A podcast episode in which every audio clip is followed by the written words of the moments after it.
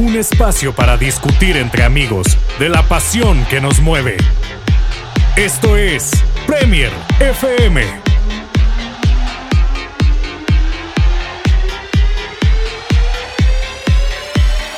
Hola a todos, bienvenidos a Premier FM. Estoy muy contento. Hoy voy a estar analizando la jornada de la Premier League, los partidos más importantes del día de hoy, junto con, con Nicolás y Santiago Garces. Y hoy vamos a estar hablando, primero que nada, sobre el partido entre Liverpool y Manchester City. El partidazo de la jornada, eso no hay dudas, era el partido que nadie se lo iba a perder por ninguna razón. Y si te lo perdiste, déjame decirte que fue un grave error, porque fue un partidazo. Fueron un drama thrill de cinco goles. Sí, todos fueron en el segundo tiempo, pero el primer tiempo también nos dejó algunas cosas, ¿verdad? Más que nada, ese penal fallado por Gundogan. El partido cuando empieza, pues primero que nada tenemos que repasar las alineaciones. Así que ahora vamos a ir con la parte de las alineaciones. Entonces, el Liverpool forma con Allison en la portería eh, una línea de cuatro que es Alexander Arnold, en la parte derecha eh, de centrales Fabiño y, Henderson, eh, lateral izquierdo Robertson, un 3 en la mitad con Wignaldum de primer pivot, Thiago y Curtis Jones en la mitad del campo y el trillete ofensivo Mané, Firmino y Salah. Sí, el, el, Manchester City jugó también con 4-3-3, jugó en la portería con Ederson, eh, de lateral derecho con Joao Cancelo, John Stones, en, el, en el central junto a Rubén Díaz y Sinchenko a la izquierda. Una línea de tres que se iba rotando con Silva y Mares, con Rodri como más retrasado, Gundogan y, bueno, aparte de, Mares, un poco más adelantado en la línea de tres de adelante era Foden y, y Sterling, que fue la verdad que increíble hoy.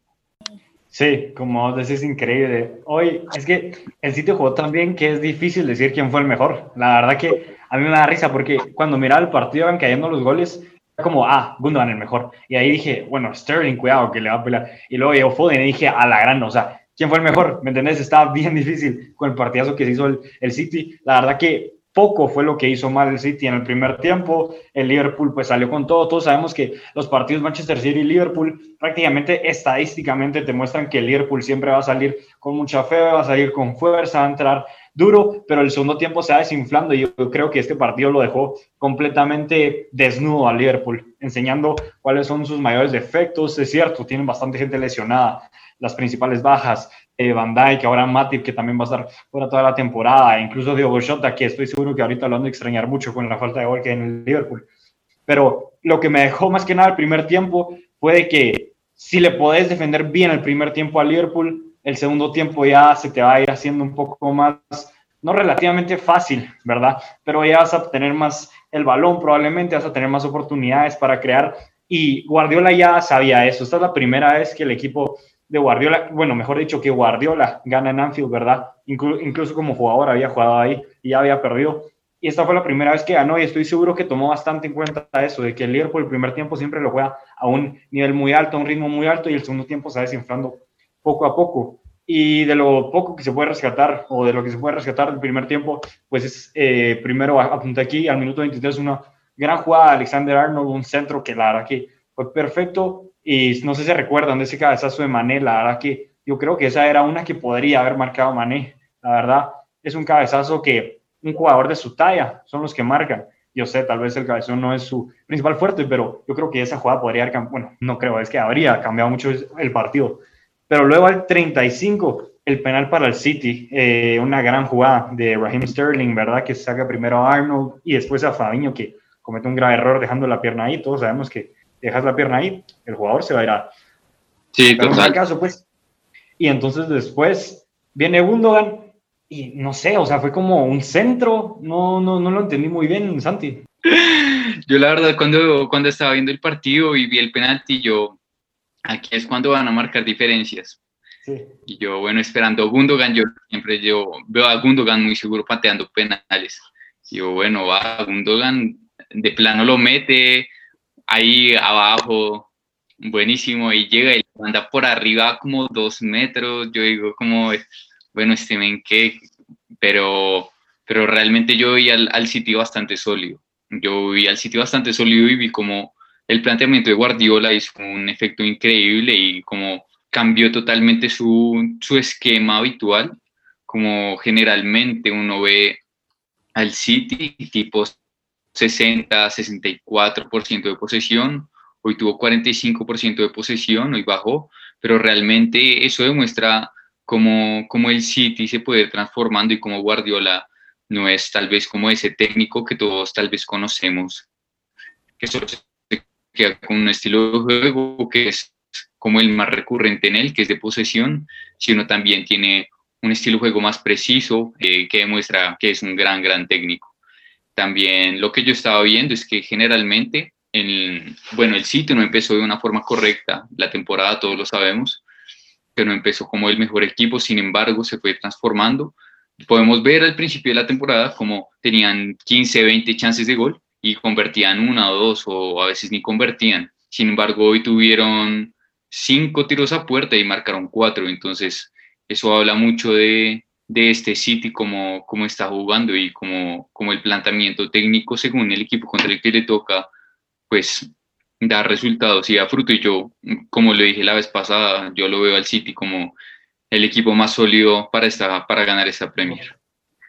Sí, la verdad que, como tú dices, algo que me, me gustó mucho de lo que dijiste ahorita es de que Guardiola no es un técnico que se va a hacer 100% tradicional a lo que ha hecho siempre, ¿verdad? O sea, es un para eso es, eso es un buen técnico, el que se sepa eh, adaptar a las situaciones. Y en la situación del partido de hoy, era un partido en el que era muy difícil tener toda la posesión. Más que nada contra un Liverpool, que como te digo, el primer tiempo te va a salir a pelearte toda la posición, todas las bolas, a correrte todas, a presionarte muy arriba, porque eso es lo que juega Liverpool, a presionarte muy arriba a la salida, ¿verdad? Y me gustó mucho, dices, el planteamiento de Guardiola. Esto lo viene haciendo hace algunos partidos, claro, ahora le cedió un poco más la posición en el primer tiempo, pero me encanta tanto cómo suman los, los laterales, Joao Cancelo y Sinchenko, que Sinchenko es un jugador que a mí no me gustaba nada, en serio, la temporada pasada yo lo odiaba, yo, bueno, yo creía que ahí no sé qué iba a hacer el City, porque entre Mendy y Sinchenko, la verdad que estamos fregados, pero al final terminaron poniendo de laterales a Sinchenko y a Cancelo, y entonces me gusta mucho cuando se suman prácticamente como dos interiores más, porque eso le deja al City con demasiada gente en el centro del campo. Entonces, Thiago no le daban tiempo para pensar. Cuando la agarraba Winaldo, no le daban tiempo para regatear. Eso es algo que me gustó mucho el partido, que nunca los dejaron estar en calma, porque Thiago es un jugador que es muy bueno, sí, pero si le presionas, en algún momento lo vas a terminar cansando, lo vas a terminar agotando. Y eso lo, lo supo Guardiola desde el principio, porque Thiago es uno de los hombres claves de este Liverpool, que si se logra desatar, porque todavía le falta un poco, pero si se logra desatar completamente, yo sé que le va a aportar mucho a Liverpool, como ya lo está haciendo poco a poco, ¿verdad? Pero sí, eso es lo que más... Es lo que tú estás marcando, o sea, eh, Guardiola tiene un estilo muy tradicional de tener la posesión de balón todos los partidos, pero si se fijan en el segundo tiempo de este partido, lo que está haciendo Guardiola era hacer lo mismo que les hacía el Liverpool, es hacer una presión alta. O sea, eh, tenía la línea de tres, la, línea con Foden, con, con Mares o incluso Sterling, y, y, se rotaban entre ellos dos, entonces siempre le hacían la presión, era a Allison y a los laterales, que ahí fue donde salieron los dos goles de los cuatro goles que hicieron. Entonces, eso, eso era un punto. Y el segundo era que le hacía la presión, sobre todo a Tiago, porque como Tiago sabemos que es un jugador que viene manejando todos los tiempos del Liverpool y por ende Liverpool juega ya eh, como unos ritmos de juego mucho más tranquilos que los que tenían la temporada pasada, lo cual eso explica pues la posesión de balón que ellos tenían. Mm, eso, el hecho de presionarlo con los tres, con, con Rodri, con, con Bernardo Silva y con, si no recuerdo mal, con Gundogan, ¿sí? El hecho de presionarlo con ellos tres, lo que hacía era precisamente eso, que Thiago solo tuviera la opción de retroceder o jugar el largo con, con Salah, y, si no jugaba largo con Salah, recurría mucho a los laterales, y los laterales tenían que hacer un cambio de orientación siempre para poder eh, como distribuir el balón, porque si no le van a perder. Claro. Sí, yo, yo también lo que estaba viendo ahí, exactamente como lo dijo Nico, al segundo tiempo salieron a presionar arriba y es algo que, que ahorita, como está Liverpool en este momento, o sea, es una técnica buenísima. Primero que nada, porque mucha salida de balón la daba Van Dyke. Su salida de balón es buena y, y su seguridad que trae a la defensa también es muy, muy buena. Y yo, la verdad, que no veía tanto esos errores. Yo, yo pensé que no se iban a cometer por esa presión alta, ya que como todos lo sabemos, están jugando con Henderson y Fabiño ahí de centrales. Yo pensé, yo dije, no, pues mediocampistas, generalmente ellos tienen una muy buena salida de balón. Sin embargo, no sé, yo vi a, Allison que tal vez le faltaba como seguridad en la salida y mucho más con esa presión y ya tal vez yo creo que es muy probable que sea por, por las bajas de los centrales. Entonces, yo mucho Guardiola pudo aprovechar esas bajas y pudo aprovechar como la situación presente en el partido. La verdad, fue un planteamiento que me gustó bastante y, y la verdad le doy mucho mérito. Sí, sin duda. O sea, Guardiola creo que todos estamos de acuerdo que hoy prácticamente se lo comió. La verdad, hoy lo dejó sin piernas literalmente. Y entonces eso fue lo más rescatable de la primera eh, mitad. Y en el segundo tiempo, en el minuto 62, pasa algo que nadie nos imaginábamos. Rubén Díaz cometiendo un error, ¿verdad? Porque con el temporada que se está haciendo, fue raro esa jugada. Empieza porque la no pase que la verdad que un poco arriesgado también le iba a presionar Salah, que es un jugador que siempre va a estar molestando, metiendo el cuerpo y así, se la logra quitar, se va solo y por más que el contacto tal vez pues lo exagera un poco, eso es penal toda la vida, eso yo creo que no hay duda, se iba solito contra el portero, llega al penal, lo marca Salah. ¿Qué pensaron en, en el momento en el que marca el penal? Porque yo lo que pensé dije, uy, cuidado, yo creo que ahora Liverpool se puede venir un poco arriba, se lo va a creer, puede ser que ya se crea que sí puede seguir peleando este partido. Dime, Nicolás, ¿qué pensaste?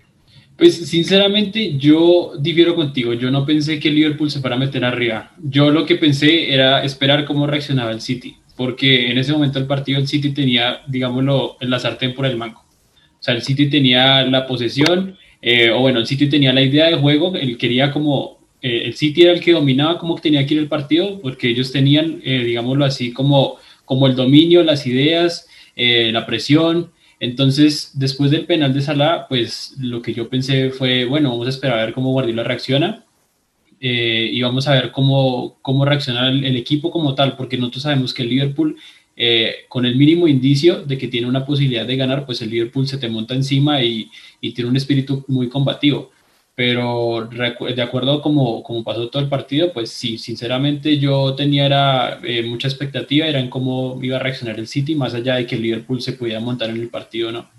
Sí, sí, yo eso fue lo que pensé, ¿verdad? Yo pensé que, ah, cuidado, ahora tal vez ya se vienen un poco más arriba y así, pero es que justo, o sea, literal, al minuto 70, nada, ocho minutos después, eh, llega un centro de John Stones, lo anulan pero aunque no lo creas, ese gol me impactó porque, a ver, o sea, fue offside, tal vez no por tanto, ¿verdad? Pero fue offside y el gol bien anulado. Pero yo dije, ok, entonces el City no es que se va a poner un poco más posesivo, sino que ellos se lo van a ir a ganar, se lo van a ir a comer. Y entonces ahí fue cuando ya dije, no, ok, sí, ahí, ok, Guardiola sí lo quiere ir a ganar a Guardiola, o sea, bueno, obviamente lo quiere ganar, pero, o sea, me refiero, sí va a ir agresivamente, como vos decís, va a empezar con esa presión más arriba. Y entonces cuando metieron ese gol que les anularon, yo dije, cuidado, no, no, no vaya a ser que en una de estas se vaya al City.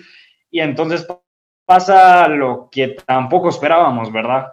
De la salida de Allison, que en el primer gol, o sea, en el, en el primer gol que es culpa de Allison, son como dos errores, porque primero la saca, queda un rebote ahí en el centro, eh, la cosa es que le queda a Fabiño y Fabiño se logra regresar a Allison, y Allison la vuelve a despejar mal, se la da regalada en la banda derecha a Phil Jones, que hace una conducción tremenda de un jugador Flow Messi de 18 años, la verdad, eh, guardando las distancias, ¿no? Pero Flow Messi de 18 años, una gran jugada al pase y uno en que solo tapping, como le dicen en Inglaterra. Santi, ¿qué, pasó? ¿Qué, ¿Qué, le pasó a Allison? La verdad, yo, como te dije, yo creo que esa falta de los defensas, esas lesiones, yo creo que le han quitado seguridad al equipo y Allison, siendo el arquero, lo siente más. De hecho, yo lo estaba viendo y veía la reacción en su cara cuando, cuando, bueno, después de los errores, cuando le metían el gol, o sea, como decía, como, ¿qué está pasando acá? ¿Qué, qué falta? ¿Qué hace falta? Y yo creo que es Van Dijk y Joe Gómez, la verdad, que son, pues, los estandartes ahí. Y eso es a lo que venía ahorita y eso es lo que yo quería comentar. Eh, yo estaba viendo las dos plantillas y viendo las sin lesiones. Uno ve Van Dijk, Joe Gómez, Alexander Arnold, que para mí es el mejor lateral derecho del mundo, pues Robertson, una plantilla muy, muy completa. Y, me ponía a ver la del City y es un, plantillón también. Tal vez sin, sin lesiones, yo diría que hubiera sido un, partido muy, muy competitivo. Sin embargo, aún el City tiene muchas lesiones. Bueno, eh, no estaba ni, ni el Kun ni, ni De Bruyne, que son importantísimos y han sido importantísimos en todos los partidos que han jugado. Esta temporada obviamente pues no, no han podido por lesiones. Sin embargo, siempre son fundamentales para el City y uno dice no está, no está De Bruyne, que es, bueno, tal vez muchos lo consideran el, el motor de este City. No está De Bruyne como van a hacer en la Premier. Y sin embargo, yo me ponía a ver tal vez las reservas y, y los suplentes del City y ahí se puede ver cómo, cómo realmente los fichajes que ha, que ha hecho el City son los que dan el fruto acá. Ahí podemos ver si se lesiona un central, bueno, ahí está Laporte, en la banca está Eric García también, que pues es joven pero es sólido. Y, y adelante, ni se diga, se, se va el Cunagüero, está Gabriel Jesús, está Mares, está Bernardo, que también puede jugar más adelante, eh, se va un mediocampista y también hay muchísimos refuerzos y yo creo que ahí está más, más la diferencia. Sí, yo quiero hacer ahí una, una aclaración respecto a lo que dijo Santiago y es comparar, digamos, este Liverpool que pasó del, del partido con City, eh, del partido incluso con el Brighton y, y, el partido anterior y compararlo con el City que estaba en diciembre. No sé si recuerden que por eso tiene el partido aplazado el City con el Everton por los casos de, de COVID y malas lesiones que tenía o sea, yo digo que el Liverpool está pasando, más allá de que la, lesión de Van Dijk es toda la temporada y la lesión ahorita de Matip, el Liverpool ahorita está pasando por ese mismo bache que está pasando el City. Tiene tantas bajas que más allá de que el club reemplace los lugares, no se siente lo mismo. O sea, Alisson no va a sentir la misma confianza, la misma sensación con un Henderson y un Fabiño de central a tener a Matip y Van Dijk o Joe Gómez y Van Dijk. O sea, no es la misma sensación para él y, e incluso para Henderson y para Fabiño. O sea, Henderson no, no se va a sentir igual siendo un 6 a ser un central. Eso para él es, muy diferente y por eso también digamos que en los goles que hace el City, si alcanzan a ver las repeticiones, él queda parado y queda muy mal ubicado en las acciones del City, porque ellos se meten en el área, no, no hay una reacción conjunta de Liverpool muy buena y eso hace que en las repeticiones queden o Alexander Arnold mal ubicado o Henderson mal ubicado porque no cubren muy bien las posiciones de ellos y no hay un, como una sincronía conjunta entre la línea defensiva. Entonces, digámoslo así que en este momento que está pasando el Liverpool de, de, venir de tener una racha de no perder en Anfield como 62 partidos, si no, si no recuerdo mal, a perder tres seguidos, pues claro, eso es un golpe anímico supremamente duro y más para ellos, que son, ellos son un equipo que más allá de la parte técnica, seguían con una parte anímica muy grande. Sí, sí, como tú decís, vamos a ver cómo reaccionan a esto. Ya llevan 62 más o menos partidos sin perder, nada, tres partidos seguidos. Al de hoy tal vez se podría aceptar, ah, bueno, no hablando de cómo lo perdieron, pero de que lo perdieron porque es el City, pero después del partido del Brighton, el partido del Burnley, esos son partidos que, que no, simplemente como campeón no puedes dejar ir, ¿verdad? Y luego al minuto 76 si hablábamos de errores, este es el del partido, pues, porque la verdad que ese regalito otra vez de Allison, eh, a mí, en serio, yo, yo no entiendo, solo, yo entiendo, o sea, yo entiendo que Allison es un, portero, es un portero que sabe jugar muy bien con el balón, ok, yo sé que él sabe, es de los mejores incluso de la liga en eso, pero sabiendo la presión que le estaba haciendo a sus jugadores el Manchester City, él viendo la cancha, porque antes de que Fabiño le diera ese pase atrás, él obviamente ya estaba viendo con quién jugar, él ya lo había visto el pase. No puedes hacer ese error, brother. O sea, estaba viendo un dato aquí y es de que Allison es el primer jugador del Liverpool en cometer dos errores que terminen en gol desde Lorius Carius en la final de la Champions, ¿verdad? Contra el Real Madrid no, no, no, no me pasa por la cabeza, en serio, de que Allison cometa errores, porque, en serio, sí, por algo se le conoce a Allison es porque no hace prácticamente ni uno. Porque, a ver, tal vez a veces no te para una que tal vez podría haber parado, o tal vez no se hace a veces los partidos espectaculares, pero es un, es un portero súper regular, siempre. Y errores, le recuerdo, o sea, les soy sincero, yo no me recuerdo de ningún error aparte de los de hoy, la verdad porque Alisson es un portero muy regular y que no los comete, y entonces viene y comete este error, se la agarra, se la regala otra vez a Phil Foden, y entonces, ah, no, tiempo, eh, sí se la regala a Phil Foden o no, no, no me recuerdo. Sí, a Foden. Ajá, se la regala otra vez a Foden, cae el tercero ya del City y ahí ya pues, es game over. Bueno, con el 2-1 en mi opinión ya era game over, pero ahí con ese ya es el game over y después cae el cuarto, golazo, golazo, o sea, yo, si se dan cuenta, todo el gol es una posición larga del City que empieza desde atrás. Yo empiezo a ver la jugada y empiezo a ver cómo se van moviendo, cómo la van tocando. Yo, uy, aquí huele, aquí huele. Entonces se van yendo ahí por la banda, le, dan le llega a Phil Foden que con toda la confianza del mundo la agarra, recorta y esa, pues no sé si podría haber hecho un poco más Allison, la verdad, pero es un bombazo, ¿verdad? Bombazo, golazo, le cae el cuarto y esto es un baile, señores. Santi. Sí, la verdad, yo siempre he visto a Phil Foden y yo lo veo jugar y yo digo, tremendo jugador, tremenda promesa. Yo creo que ha sido promesa como por hace, como desde hace tres años, siempre digo promesa, promesa, y parece que nunca se pone viejo, pero, pero no, Phil Foden es tremendo jugador y, y se ve ahí la solidez de la plantilla y el baile se concretó ahí, pero yo viendo el partido en general, no lo veo tan baile. Yo creo que un 2-0, 2-1, 3-1 no, no estaría un mal resultado. Obviamente el City como claro ganador, pero,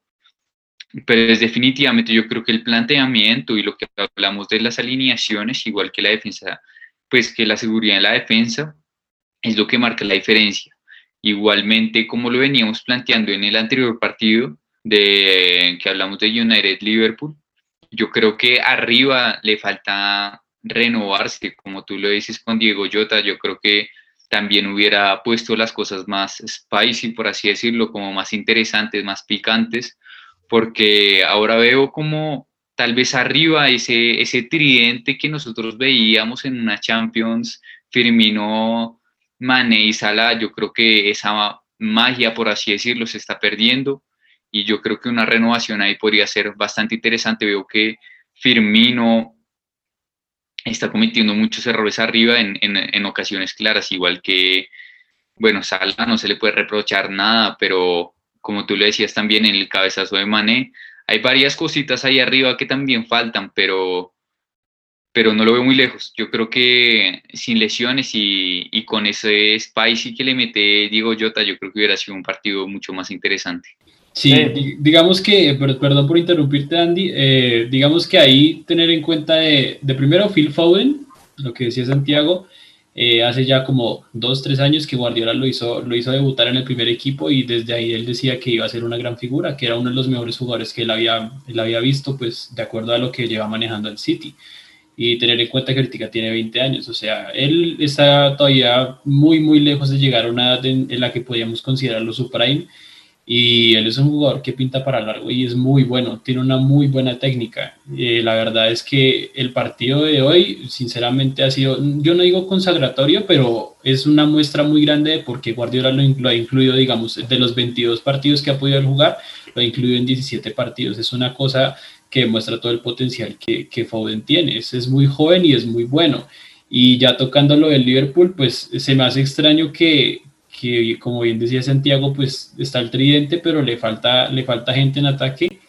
Y recientemente el, el japonés Minamino se va al, al Southampton en, en, préstamo, entonces pues es, es, irónico decir que digamos le falta gente en ataque, pero los que tienen pues los, los venden, los prestan a otros equipos, los venden, entonces no hay, hay digamos que una confianza en club que es, es, bien porque digamos que esos jugadores le han devuelto toda esa confianza que ha puesto en ellos y es, es lógico, pero en momentos en los que ellos tienen la pólvora mojada, como Firmino o como Mané, pues es necesario un recambio y el recambio no hay.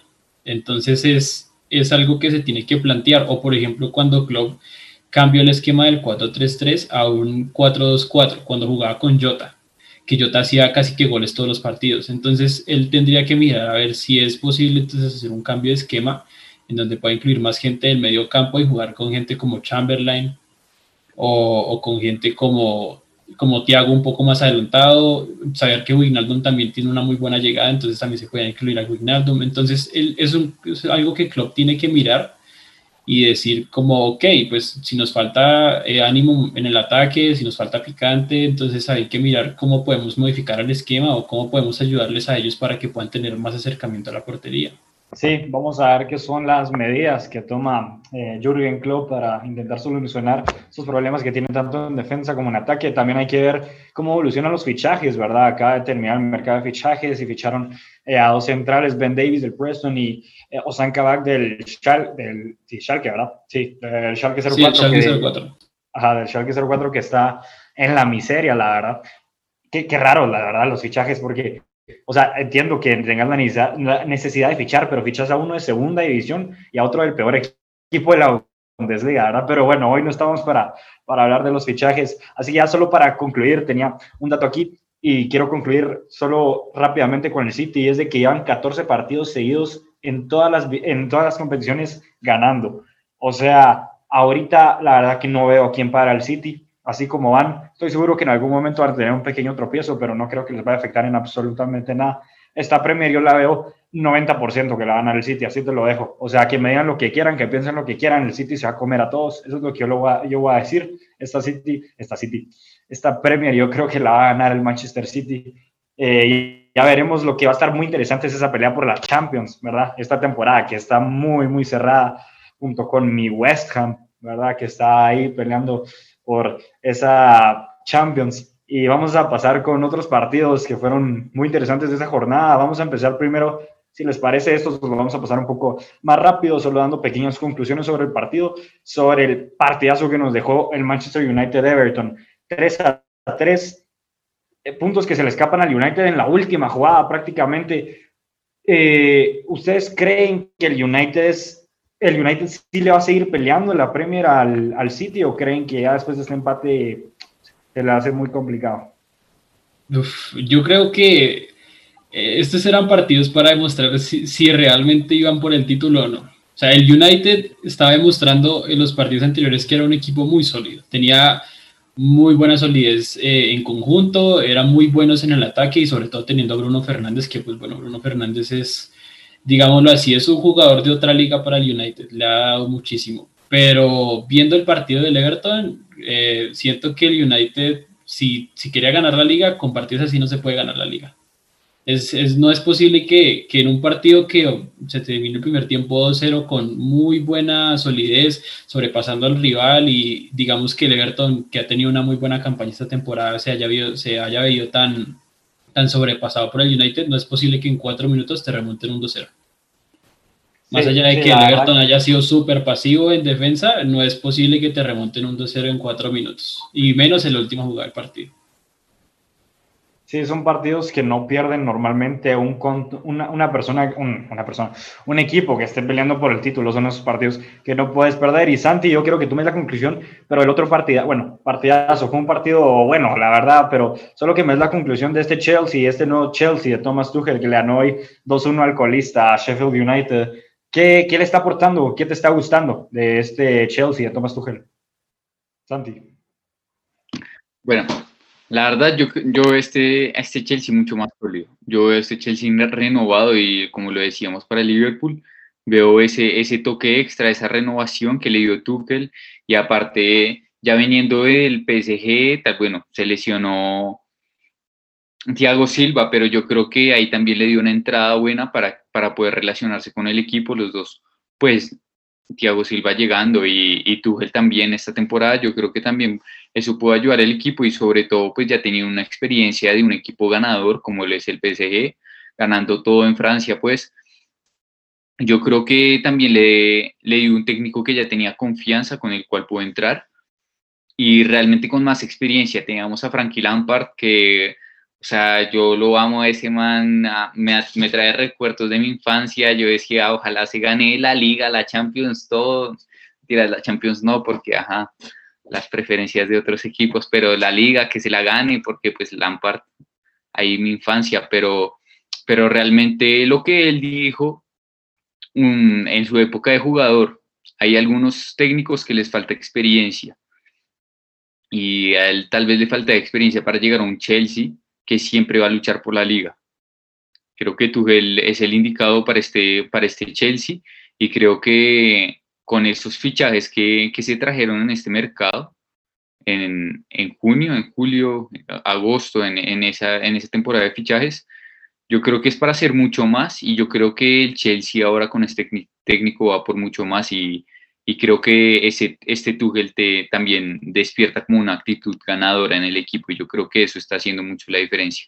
Sí, esperamos que Tuchel pueda mejorar, así como lo está, lo está haciendo en estos partidos, eh, los resultados, ¿verdad? del Chelsea. Así que ya solo para terminar rápidamente voy a repasar eh, todos los resultados de esta jornada. Aún queda por disputarse el partido de mañana entre mi Leeds United y Crystal Palace. Yo digo que, dicho, que digo mucho mi equipo es porque tengo bastantes en la Premier que me gustan, pero bueno, ese es uno de ellos.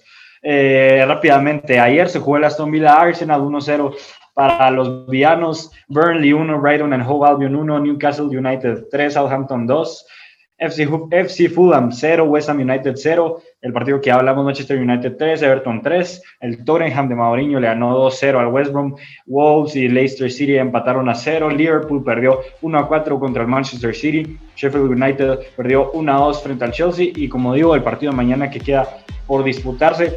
Así que eso es todo por hoy. Muchas gracias a todos por oír Premier FM.